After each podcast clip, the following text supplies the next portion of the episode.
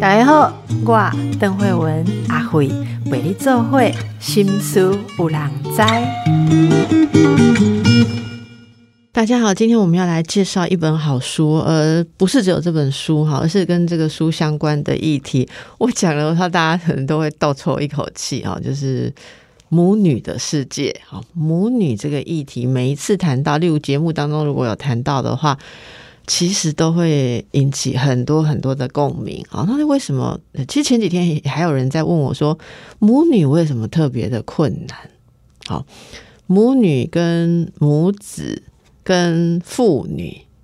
好放在一起来看的话，这母女还是有一些蛮特别的东西的，好，蛮特别的东西。我们一起要看这本书的时候，今天请到的是远流出版社主编许林伟，林伟主编，你好，嗯，大家好。我们来介绍一下你们这次出的这本书哈，这其实是呃呃作者，然后我看一下，这作者叫做金志云，哦，金志云，据说他是呃应该说是文学背景，对不对？但是他。呃，是主持一个叫做恋爱研究所、木洞恋爱研究所，所以应该算是关系专家或关系观察家这样观察家的作者哈。来跟我们介绍一下，为什么你们选这本书，然后想要带给台湾的读者什么？嗯，当初看到这本书的时候，因为它的标题就让我觉得还蛮特别，因为它就是直接写母女的世界，那它讲述的就是母亲跟女儿的关系。那就像您所说的，就是一般人听到是说，他就会觉得母亲跟女儿有问题吗？又不是夫妻这样子，但是呢，其实母亲跟女儿有问题，很多人是我们就不会讲出来，然后就是隐藏着。但是很多人去很多的女儿，其实就会受到母亲的一些，就是母爱有毒啦，或者家庭会伤人这样子的，但只是只是没有没有讲出来而已，所以就就不会呃有有这样子的的的情况发生。那当初在看这本书的时候，我觉得他把他自己的故事，然后把它写成了这本书，然后告诉大家说，母亲跟女儿之间有很多的问题点，然后他也告诉我们说，可以怎么去处理。所以那时候就想说，好，那我们来试试看，来来把这本书就是带进来台湾。那嗯，我觉得它里面有一句话，就是说，世界上其实有很多深爱着母亲而生病的女儿。那他其实是其中之一，那也是因为这样，所以就开启了这本书的一个故事。这样，嗯，那你你看啊，这本书他其实有想讲到他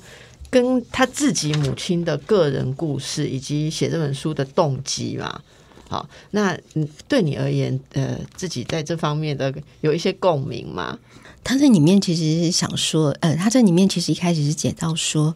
他的母亲在二零零四年的时候过世，然后他现在已经四十二岁了，所以在这过往的十三年之间呢，他其实都没有去看过他，就是没有去扫墓这样子。那这这其实听起来好像有一点点觉得他是不是跟母亲之间有有很大的一个隔阂，或者什么会造成这样的原因？但他他其实都一直没有去面对，那直到他最近呢，就是因为失眠的事情，然后去做了智商。那在智商的过程之中呢，他就发现了说，哦，原来他的那个关系的点，可能是源自于小时候母亲对他的造成的一些不安的影响，甚至于他在五岁的时候有发生了溺水的事件，然后母亲就在旁边，然后对他置之不理，所以就造成他心理上的一些恐慌。那他才发现说，原来他对母亲可能。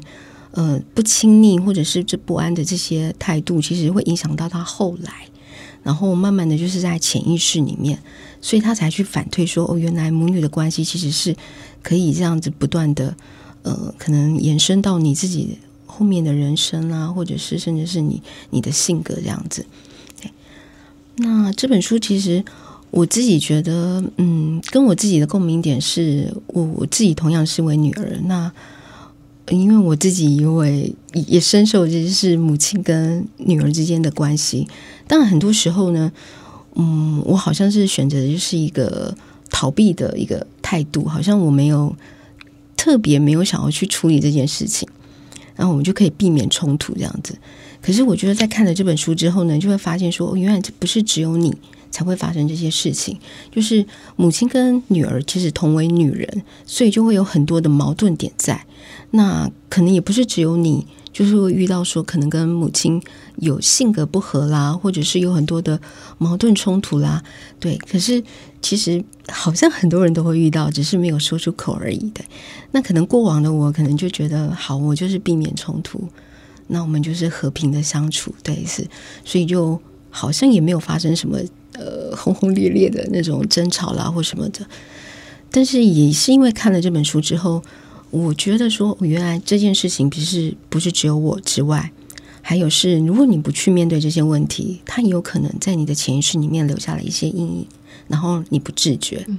那再来，我觉得好处的是，这本书里面它除了提了这些可能发生的事情之外，它也告诉我们说，母亲可能是在什么样的情况之下，然后造成了他会产生这样子的的，就是对待你的方式，比如说他的心底的不安，所以他把那些的不安就转移到女儿身上。对，那再来的时候，在这本书的最后面，他其实也提到了是身为女儿的你，你可以怎么去面对。然后，甚至于你可以如何去调节，然后包括你跟现在的已经不能改变的妈妈，还有你，你可以怎么去对待你的女儿？就不要让这样子的关系，或是这样子的呃那种有一点失衡，然后错误的一些一些一些爱，然后再。传承给下一代。嗯嗯，我们来举几个书里面的例子，让听众朋友感觉一下啦。哈，有没有你比较喜欢的片段？例如说，其实我我我和我们同事，我们很喜欢这个说，呃，这个母女关系可以被视为永远持续的关系模型。哈，呃，就是这是这里面写到说。就像你刚刚介绍的，就算母亲去世，他对女儿的影响永远不会消失。好，在心理学上，甚至有一种比较在精神分析或发展上面的说法是，其实人跟所有人的关系都是基于他最早跟母亲的关系。好，所以他真的是一个，即即便是爱情也是一样。好，呃，那这个永恒的关系模型，永远持续的关系模型，或是。母女关系，大家都探索的不是很清楚，因为搅进去的时候会受到很多很多情绪，或者是嗯创痛的框架哈所限制啊。那现在在这个部分，他为什么会觉得有这样子的想法？然后，不好林伟，你有没有感觉到这种母女关系？你刚刚说的影响后面的人生哈，他有举到什么例子嗯。他里面提到的例子，就是可能譬如说，母亲对父亲的态度啊，对他有可能会影响到你自己的恋爱观。对，如果母亲就会觉得啊，你父亲是一个可能是一个嗯不稳定、不常回家的人，或是对感情不忠的人，什么之类的，那他会在无形中就是灌输这些观念，或者是一些言语，然后给女儿。那女儿可能在感情的路上面，可能就会有那样子的。嗯，有一个担忧，或者是有那样子的背景，就是会造成心理的恐惧。我们觉得说啊，会不会恋爱的关系其实是这样的？所以我们才会说，其实母亲的所作所为，或者是她的言行举止，可能都会影响到女儿。那包括她对婚姻、对恋爱，甚至对她之后的育儿，都会造成的一些影响。那另外里面，他其实有讲到说，作者会称说，母女的关系仍是未知的世界。我觉得他这句话的意思比较像是，是比起婚姻关系来讲，他觉得母女关系是要更复杂，而且是那个冲突的规模其实是更大，然后更没完没了的。那怎么去解释呢？嗯，其实一般在感情上面，嗯，我觉得感情上面其实是可以沟通或可以对等的。如果今天我们可能遇到了一些冲突或者一些嗯不顺利的时候，你可能可以跟你的另一半嗯说啊，我觉得这件事情好像不应该是这样子的。我们会有我们会有沟通的一个机会，或者是有沟通的那个可能性。可是跟母亲很难诶，因为他会觉得你是他生出来的，所以他会有一种 像是啊，像是嗯，比公司里面的上对下还要更严苛一点的那种。就是直线的，对，所以你今天如果跟他说了什么，他可能就是啪一声，就觉得你怎么可以这么大逆不道？对对对，所以我我觉得这一点有有一点比较像是你很难去跟母亲去沟通，就是你们之间的不顺利，或者是你跟他不不同的共同点的时候，这其实是很困难的。所以他也在里面其实就写到说，他觉得母女的关系真的是比夫妻还要更更为难，然后更复杂，更没完没了。所以我们就。没办法处理好这个关系嘛，好，然后就带着他进入其他的人际关系，像配偶关系。他他其实有说啊，他说他他也是相信，就像我刚刚讲的，自身内在的关系受到母女关系当初就。就决定我们内在是怎么样，然后带着这样子的，我们会去影响我们的配偶关系、恋爱关系、子女关系各种重要的关系啊！哎，其实大家不知道有没有这样想过？然后，因为你自己看到这个部分的时候，你有感觉吧？就是母女关系是怎么影响到跟其他人的关系？嗯，关系怎么影响到其他人的关系？我我觉得我贡献一个想法，就是说我像我们我们会说，在心理学上会说，你跟母亲这么样一个很原始的记忆，从你很幼小的时候，你跟一个人互动的的模式的经验，其实会深深的，就是。嗯，印刻在我们的潜意识当中。即便你记得，你也不一定；即便你有意识，你也不一定能改变。所以，例如说，假如我进入一个亲密关系，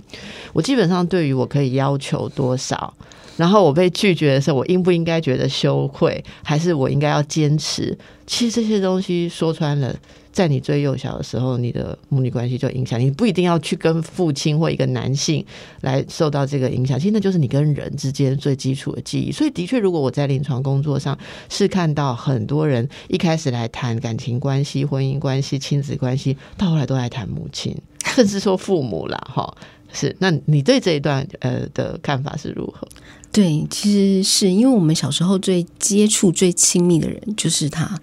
所以他很多的行为、言行举止，其实都会在无形中就会影响到我们。对，所以其实我也是觉得说，就是从小其实你会深受母亲的影响，然后他可能会影响到你之后对待子女或对待配偶。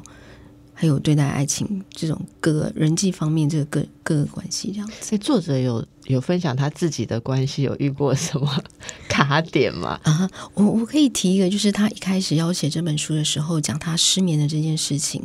然后他去做了一些智商。那在智商的过程之中呢，嗯，他可能会一开始会觉得说，是不是职场的压力啦，或者什么的。但是到最后的时候，有一个点，一个关键的点是他发现。他的那个是来自于他午睡的时候有一件溺水的事件。那那一天呢，他就是去游泳池，妈妈带着他去游泳池游泳。可是他自己一个小孩子嘛，就从浅水区里面慢慢慢慢的走，走了越来越深到深水区去，所以他的脚已经没有办法踏到那个地上了。那就在那边啊，救命啊，救命啊！可是他在喊救命的时候，妈妈坐在游泳池畔看着他大笑。呃，却没有任何的动作。那，然后他还在呼救的时候，一直一直到他觉得我就快要溺毙了，怎么没有人来救我？为什么你听不到我的呼喊？那时候才有一个另外一个大叔，就是把他抱起来，然后就救了他。可是当时这时候的妈妈在做什么？她在游泳池畔。然后拿着手机对着女儿一直不断的拍照，而且哈哈大笑，因为他觉得他在那边，嗯，就是挣扎啦，那边拍水的时候是是一件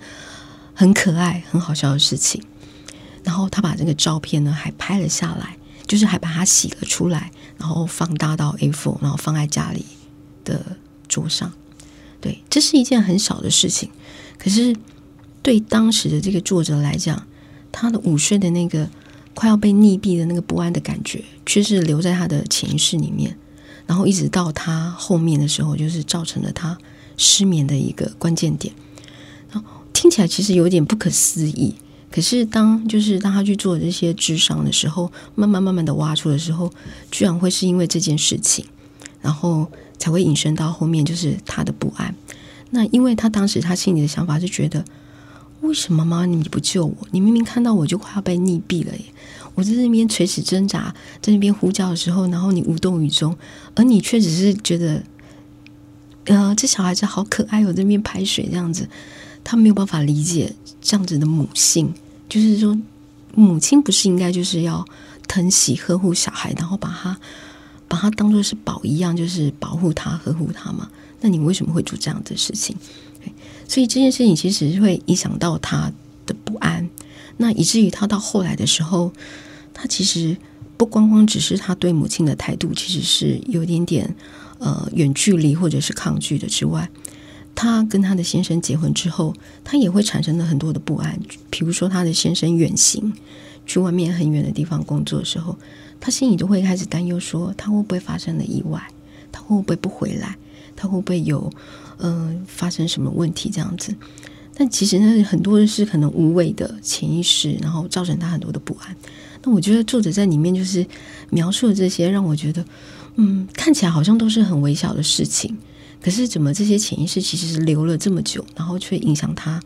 一直的影响到他。我想听到这里，大家都可以感受到，说每个人或多或少都有这样，只是你有没有往内去看，或者你有没有在失眠的时候有机会去挖掘了？好，那真的是很深刻的一些分享。其实书里面有很多的片段，大家都可以看到，说作者其实是经过很多很多的探索，而且那是一个很深的自我面对，才有办法去呃诉说这些事情。其实要去诉说我的母女关系怎么样哈，我觉得压力很大，因为很多人都会觉得。不管母亲在不在，在的时候觉得他看了之后会怎样哈？他不在的时候，你会觉得说我有我能够这样子去挑战批评母亲吗？好，我们继续来谈《母女的世界》这本书。这本书是由远流出版社翻译出版，有很多的心理师推荐，很多的心理师也表示这是一个大家常见的心理问题。《母女的世界》，韩国的作者，你在韩国跟我们文化上这件事情是相近的吗？对，是相近的。是相近的，是是因为说亚洲社会，亚洲社会的不知道性别结构有一些共通的特色，所以在某种性别结构，像嗯父权的比重、父权的传统跟这些影响之下，母亲跟女儿同样作为一种比较。我们讲说难做的性别，难做的女人呐，哈，那就会有你刚刚一开始讲到的微妙的矛盾，对，微妙的矛盾。其实很多女儿，我我之前记得我在做节目做到母女一体的时候，像做直播的时候，下面就马上有人留言啊，还有说，我觉得我被告知作为女人应该要怎样怎样的，所有这些痛苦都是来自我妈妈。我不是从男人那里学习到，我作为女人，我应该要什么牺牲啊，然后一些奇奇怪怪的、互相矛盾的事情，你也觉得是这样吗？对，我觉得是这样。例如呢，嗯，妈妈告诉女儿说：“你不能，呃，就是不能太善良，但是也不能不付出。”嗯，譬如说，母亲会愿意牺牲，为家庭牺牲。对，但是他觉得女儿是他的化身，所以你也要跟我一起牺牲。然后，对我讲这个呢，其实我我们自己都不自觉，真的是不自觉。但我觉得它里面提了一个小故事，让我觉得，哎，这个还蛮有感觉的。我可以讲一下，嗯，就是比如有一天妈妈煮了汤饺，那她煮汤饺的时候就发现啊，这饺子不够了，然后他就跟女儿说，啊，这饺子不够了，我们。就饺子就给爸爸跟哥哥吃就好哦，常见。对，那我跟你呢吃泡面就好了，然后就结束了。对，可是我们这这这听起来是很日常的事情嘛？可是你没有想过，为什么女儿连吃饺子或不吃饺子的选择权都没有？对，当没有饺子，就饺子不够的时候，你也不会问女儿说：“呃，是哥哥要吃呢，还是你要吃啊？”对我们连选择权都没有，然后他自自然而然的就是成为母亲的一方，就是母亲就觉得哦，饺子不够了，所以他不吃饺子。那你女儿你要跟我一样，因为你是我的化身，对，所以我们就一起都不吃饺子，那我们就吃泡面就好了，把那个把那个饺子全部留给哥哥跟跟爸爸吃就好了。嗯，对。所以，其实我们很多时候其实是在不知不觉中，就是被成为了被成为了母亲的化身。对，可是当我一开始其实就是看这本书的时候，嗯，我公司的男生企划同事，嗯，还有其实也有心理师是男性的心理师的时候，他们其实给我的回馈是：会发生这种事情吗？不会发生，真的不会发生这种事情。那我就会笑笑的说：“因为你是男生。”对，因为所以他们真的不熟悉这样事情。我觉得我们作为女性很熟悉，对，而且这是很 normal、很日常的事情。我跟你讲，我家没有男生，我家没有男生，还是可以感觉到这个事情，因为你知道为什么吗？呃，我我我我其实我分享一个，有一次有一位记者要写一个个人采访，他就采访了我，然后他就问到我一些经验，然后我就说到说我我其实从很小，大概六岁以后，我家里面就是女人国。啊，因为六岁之后我父亲不在，然后我就单亲家庭，母亲、外婆，我跟我妹妹，我们家没有男孩，所以我说我是生长在一个女人国。那他就说问了我一些呃，例如说，那外婆给我的养育经验啊，母亲教会我的力量啊、智慧啊，问我很多。然后呃，问说那你们呃这样子生活，你是不是？有觉得什么匮乏？我说，我想每个人的生活都有匮乏，但是我们也在里面找出力量。我跟你讲，访谈结束完，我坐捷运还没回到家的时候，我手机就响了。我都印象很深刻。我在捷运上面接到这位采访的记者，后来变成我们变成好朋友。他就问我说，他很兴奋问我说，我决定在你这个第一段写一个结论。他说，因为你是生活在女人国，所以。你才能长成这么特别的样子，因为你没有受过父权的压制，所以你没有像我们。他就说，没有像他生长在家里面，从小就被教要对哥哥弟弟怎么样不同哈，什么时候他就这样子讲哈。他说要给我写这一段，就说嗯，但我之所以可会成为特别的什么什么呃平权的倡议者，怎样怎样哦，是因为没有受过。没有生长在父权的土土，我跟他说，我现在在捷运上，我很不想在捷运上跟你讲话，但是我跟你讲，你绝对不能这样写，因为那完全是错误的。嗯，他说为什么？我说父权是在空气中的，我家只要会开门会开窗，我有去上学，我有接触外面的人，我妈有接触外面人，我阿妈有接触外面人，我妹妹有接触外面人，这些东西就像空气一样飘进来。我告诉你，我们在女人国里面，你我怎么去感觉到你刚刚说的这个作者说的这个东西？哎。我们不会在外面遇到别的男性吗？会啊，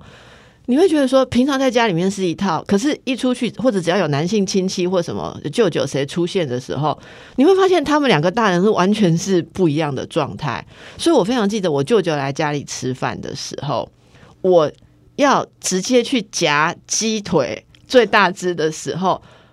我的阿妈怎么样？很技巧，用筷子把我掰开。他直接是迅雷不及掩耳，速度加了小只的放在我的碗里，说这给好哩哈。那那种那种落差之大，然后你会看他们，呃，只要是例如说对照别人，然后像像我我也讲过说，像我们去开管委会。那我当我们当然是母亲去嘛，可是别家可能很多家长是男性去，你知道开会的时候男性去讲话比较大声，对，以前啊，现在可能没有，可是母亲就会有那种回来叙述的时候，他就是本能的觉得说他的意见之所以没有被参考，就是因为我们家没有男人，所以这都是在空气当中是。会进来的。然后你知道，我觉得我是花了成长之后的大半辈子去排毒。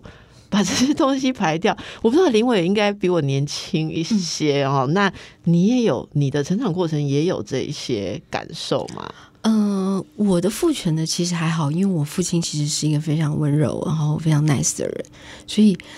但是就像你讲的，其实我我发现反而是母亲，对，因为他的生活背景或者是他的社会的观感，然后造成的这些无形的父权。放在他身上，所以他就会很理所当然的认为女儿应该就是要怎么样怎么样。对这一点，我我觉得我比较同感的是这样，反而给我比较多的父权，反而真的不是在我的父亲给我的载质上没有。那是出社会以后吗？哎，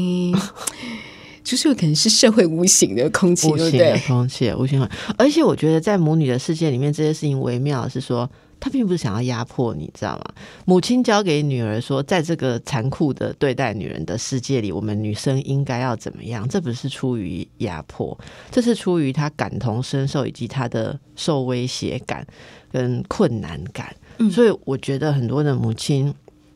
告诉女儿这些让女儿很抓狂的事实，或其实后来女儿证明不是事实，你不用恐惧到那样，不要把这个恐惧灌给我。其实，其实会这样子做，会这样子说的母亲，通常都是对呃，怎么以一个女人的身份活在世界上，有很多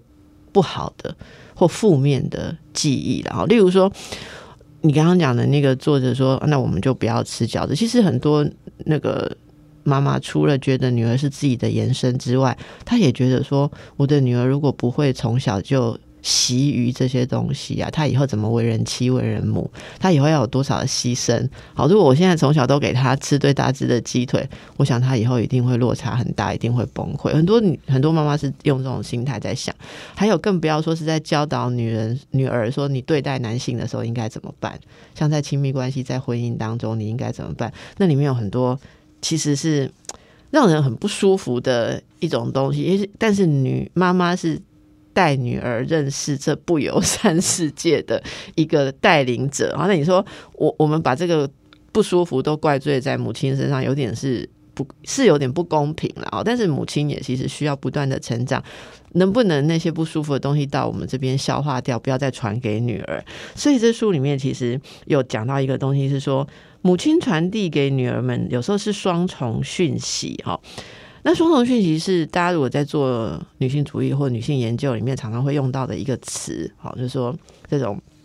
double bind，哈，就是双绑啊，就是双绑，就是说一方面告诉你要这样，一方面告诉你要那样。我有，我也我记得我以前认识一个人，他母亲是非常自由奔放的女性，就是在那个年代属于很先进，然后会反反反抗不不平等的。一个知识女性，也是职业女性，然后她就示范给她的女儿看，他们家里不会女儿吃饺子哦，如果没有饺子啊，妈妈一定是说，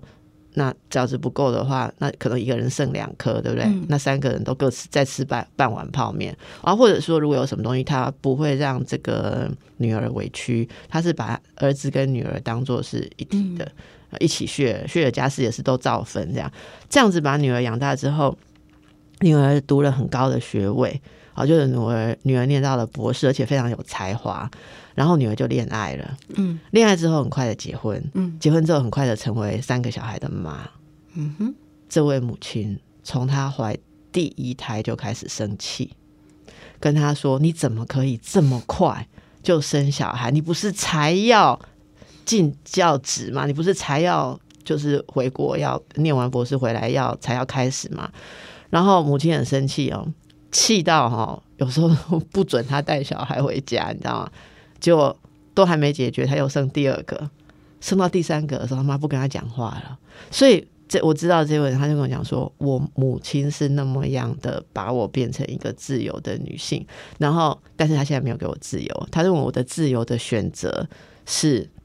好像一条愚蠢的路，可是我并不觉得。我觉得我选择了当母亲，那我暂时不工作或怎么样，不发展所谓的职涯，但是我在发展我的生涯。好，那我非常非常失望，我母亲竟然不支持。可是你当然知道他母亲想什么，他母亲想的完全就是说，我们那时候被这东西绑成这样，然后我好不容易呃把你栽培成你可以不走同样的路，你却把自己又绑回家庭跟孩子里面。所以母亲在给这个反应的时候。你并不会觉得母亲比较开明，你只觉得说你的母亲跟阿妈在绑妈妈的时候是一样，就是不给女儿支持。是，所以我说这个这是一种算是双重讯息嘛，就是你又要自由，可是。你的自由只能是我看得懂的自由。这这个书里面他讲的双重讯息，他有一个比喻，他说传达双重信息就像打台故障一样，这种引导最容易让人精疲力尽。哎，我觉得好同意这句话哦，好被抚慰哦。对，它里面其实有举了很多这种。你所讲的是双重讯息的这个例子，呃，比较轻微的，就是譬如说像苹果好了，今天有了一颗可能别人送我的一个很名贵的苹果，那我就会说妈妈，你要不要吃一口？他说不要，不要，你吃就好了。可是可能当我削完了之后，然后我正在吃的时候，他就在旁边讲说：“哦，你看人外婆啊，叫几吹呀？你看呀，你怎么这么没有的那个？这这其实是很日常的一个双重讯息。那在。进阶一点的，就是像你所讲的，呃，女人在念书的时候，那妈妈就会告诉你说，你千万不要谈恋爱哦，男人很危险，你要用功念书，然后你要呃，可能要到什么大学毕业之后啦，什么呃研究所毕业之后，你才可以呃踏入婚姻啊，你才可以谈恋爱什么的。可是当你可能一步一步的时候，可能某一天他就跟你说，你怎么到这时候都没有交男朋友？对他其实是他的双重讯息是不断的是。嗯，在不同的情境之下，然后冒出来这样子。那当然，最严重的一点其实是，如果这时候母亲跟呃父亲的关系其实是紧张的，或者是有冲突的时候，这其实是更可怕的一可怕。对，譬如说，他可能哦，他里面举了一个例子，就是有一个故事是，这位父亲他其实是个艺术家，所以他常常不在家，他追求他的艺术跟他的自由，所以在家的母亲就会跟子女们讲说啊，你的爸爸这是一个坏男人。可能是一个不负责任的男人，对家庭没有贡献的男人，所以子女就会在母亲的这样的言语跟行为举止上面，就是受到了这样子的影响。可是今天突然有一天，这个艺术家性格就是自由奔放的爸爸回家了，母亲见到他就是哇，大鱼大肉，然后买螃蟹啦，明明家里就是不是很富裕，但是就是准备了大餐，然后很丰盛澎湃，然后。把这个久久没回家的爸爸当王在在侍奉一样，这样子。你那时候你的那个冲击跟那个冲突其实是很大的，而且你会有一个女儿会有一个更可怕的感受是：我是不是被背叛了？对对，为什么？因为你不是要我跟你站在同一方吗？对，因为你告诉我，看过好多这种例子，爸爸是怎么样的男人？对，那我我跟你站在同一边，但是今天。今天怎么你又做出这样子的事情？对，对他里面举的这个例子，我觉得这个双重讯息会让这个女儿更崩溃。就是我完全是没有办法去去理解说啊，这样子的妈妈到底你是要我到底怎么做？对，所以他讲的这个双重讯息，就在里面就是举了这些例子，就是听起来就是还蛮可怕的。这真的是会对女儿造成很大的哦。大家如果感觉自己是飞机哦，飞得快要故障哦，你真的感受一下。我觉得这句我真的要再念一次哦。传达双重讯息就像塔台故障一样，这种引导最容易让人精疲力尽。啊，我真的很有感。我不是说我母亲给我双重讯，我是说所有我们在跟人的互动当中给我们双重讯息，我真的觉得都很要命。对哦，他举例的双重讯息很多是发生在职场上，尤其是上司，对，其实希望你左转，又希望你右转，又希望你右转。然后我已经讲了，上司希望你像一回事了，可是又不要威胁到他，你不能功高震主哦。对啊，所以他希望你东西做得很好。可是你要是做过他，你都在戏哦哈。我就 是，这是来。那还有一个啊，是说，身为母亲的化身，像你刚刚讲的，被母亲拉到同一边，自己的存在其实就像被蚕食掉了哈。那母亲把女儿无形中直接认为是自己的化身，这也是母女关系当中让女儿觉得无法发展自我一个很大很大的笼罩。我想先请林伟跟我们谈一下，这里面有一个概念我蛮喜欢的，他提到公。工具性母性跟关系性母性的概念，这是什么？哦，它里面提到这个工具性跟关系性啊，我其实可以举个例子，就譬如说，呃，小朋友明天要考试，那我们就会跟他说：“你不赶快去复习一下吗？那个明天要考试了，那那个今天不准打电动，就是工具性母性，就是母性，然后用工具性这样。那另外一个关系性的母性就是。”啊，你在看书啊？会不会累啊？要不要吃炸鸡啊？对，嗯，如果累的话，不要休息一下，这样子，他可能就逃避了这个，呃，不是逃避，应该是说他没有以这个目的为主，然后来命令小朋友去做那件事情。对他以这是工具性跟关系性比较的差别，是我们两个都是出于爱，就是出于母性的爱，可是一个是比较是有目的的，我是为了你。你明天要考试，你要考高分，所以我不准你怎样，不准你怎样，所以它比较像是工具性。但是关系性其实就是出于呃疼爱啊，或者是喜欢，他就没有为了你要某一个达到某个目的，对，就只是我觉得它里面就是举的大概是这样子的例子。那这个概念其实我自己在看这一段的时候，其实心有戚戚焉，因为我们很多时候真的都是用了工具性的母性，对。你说对待自己的小孩，对对对对对对，你会跟他说啊，你不可以这样子，你不可以这样，或者是说啊，你不要这样，你不要那样，啊，是我们就会用我们大人的想法，然后告诉孩子们不可以做这样，不可以做那样。其实很多都是工具性，当然也有关系性，可是那个比例上面好像是比较不成比例。那他在这本书，其实就是作者在提到这些事情的时候，他就会觉得我们可以多一点用关系性的。女的母性，然后少一点工具性，可以让孩子可以感受到比较多的爱，不要就是不要再重蹈覆辙这样子，对。所以，所以这一点其实对我自己也有一点点，嗯，就会就是无意说，哎，对我们好像有时候也会这样子。那当然，我觉得我这可以分析的是，我们听起来工具性跟关系性好像听起来有一点点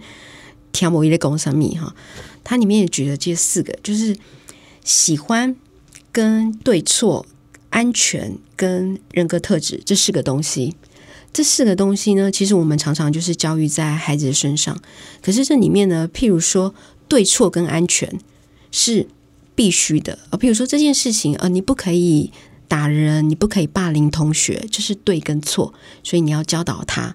那安全是过马路的时候，你一定要看红绿灯啊，不可以这样匆匆忙忙就跑过去，这是安全性。所以呢，对错跟安全是你一定要教导给小朋友的。对，可是喜好呢？喜好就是，譬如说，呃，我喜欢红色的，可是小朋友很喜欢绿色或蓝色。啊，或者是我喜欢朴素的，像我其实很喜欢朴素的衣服，可是我的我的小女孩她就喜欢那种公主不灵不灵，哎，对对对 对，就闪着亮亮的，然后很夸张的发饰什么这，这是她的喜好，对，所以你不要去宰制她，对，心有戚戚焉，对，对对。那另外有个人格特质，就是每个人其实他的个性或是他。他的那个做法不一样，譬如说，我可能就是比较文静型的，可是小孩子是很活泼好动的，他是，呃，是一分钟都没有办法停止的那种，就是一直蹦蹦蹦跳的。这是其实很多是人格特质，所以喜好跟人格特质就是让他自由发挥，你不要去宰制他。对，当然是我就看了这四，就是也是看了这本书之后，其实我们可以在生活中就把这四个区分出来，然后你就会渐渐的，就是把你的。工具性的母性就是收敛，它只有放在对错跟安全里面。那其他的只要是喜好啦，跟人格特质，你就会让孩子尽情去发挥。对他喜欢 bling bling，你就 他就是喜欢 bling bling。对你没有必要去就宰制他，说你一定要这样子或一定要那样子。嗯，假设我们比较内倾，或者说，嗯，就荣格心理学说内倾，我们喜欢自己往内或沉浸，可是你会看到小孩。如果他是比较外倾的，他会那那种很急于去跟人互互动连接哈，然后你会觉得说，拜托你才这么小就这么红收哈，就是跟跟同学一定要这么样子，就是从众。有时候我们会很本能的想要跟他讲说，这并不是。因为这不是我们最习惯的一种人格方式，或者反过来，有的父母是非常的八面玲珑，或者很会社交，可是遇到你的孩子很避俗，连电梯里面跟楼上的阿姨讲早安都不愿意，你真的也会忍不住有一种焦虑。我觉得那个焦虑就是我们习惯的人格模式，是我们应对社会跟世界我们确定有效的。可是你看到自己最在意的孩子没有办法用上你擅长的这些东西，而且他还要用一个你觉得一定会。撞墙的事情，会很想忍不住去管他，但这个我现在已经放，也已经放弃。我觉得我就是用辅导跟补足的方式，嗯，例如如果他比较内向，在必要的时候，我会看他的脸色，看看说要不要听听看，也有另外一种方式。可是他如果跟我讲不要，我就闭嘴了。嗯，对。所以这是大家可以看看看这本书哈，然后去感受一下，不管你是母亲或是自己曾经是女儿的位置啊。然后最后我们要来说一个是，嗯。这个社会创造的母性神话，认为好母亲要对孩子跟家庭无私牺牲的照顾，并且经常待在孩子身边，无法摆脱这些神话的女性就会非常痛苦。哈，哎，我觉得是很快的说一下，如果我们继续待在这样的神话里面，母亲就不拥有自己，不拥有自己的母亲，其实对小孩子通常都很有毒，因为你会有很多的矛盾，特别是对女儿了。哈，好，那最后其实我们大家。想要问的是说，林伟主编，你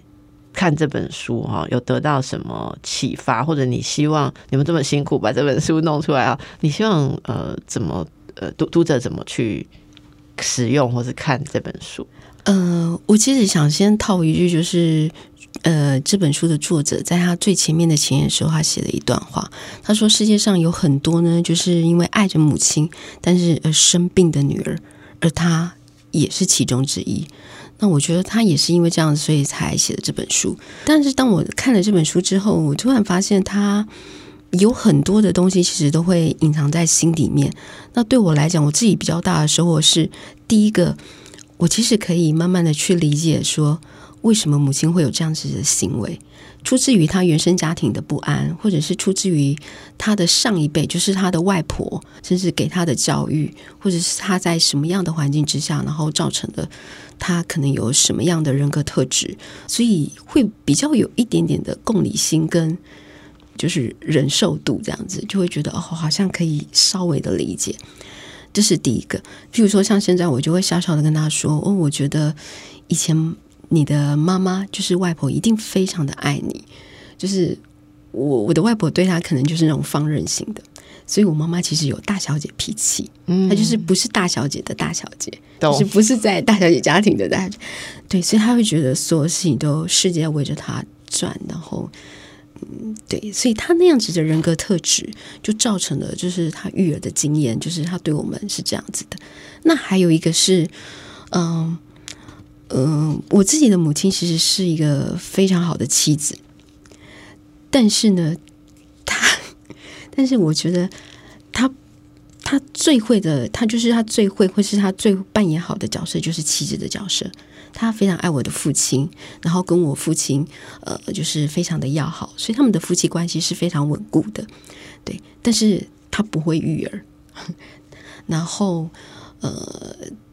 所谓的媳妇媳妇的这个部分，他也其实也没有涉入太深。对，那像之前我就会觉得很不理解，因为像我们跟多多少少都会面临到婆媳的问题啦、家庭的问题啊之类。可是我的母亲非常的幸运，其实都没有面临到这些。嗯，那像以前我会觉得怎么会这样呢？但是我现在就会非常逆向去思考，我会反思说，我觉得我的妈妈非常的幸福，因为我的爷爷奶奶都是个非常 nice 的人，他们不会对媳妇有任何的要求，所以呢，他们没有任何的婆媳问题，所以我们相处在非常好的融洽的一个家庭里面，这其实是非常棒的，就是他没有公婆的问题，我的婆婆不会要求他什么，也就是。都可以没有问题，你不煮年夜饭啊，不煮什么都没有问题，都可以。他就是很自由自在，这是一个。那再来是，我也会想说，妈妈其实也是第一次当母亲，她其实从来没有想过要怎么育儿。所以，当我之前会觉得说，当你把我生出来的时候，但你却不晓却不晓得如何要去养育我，或者是去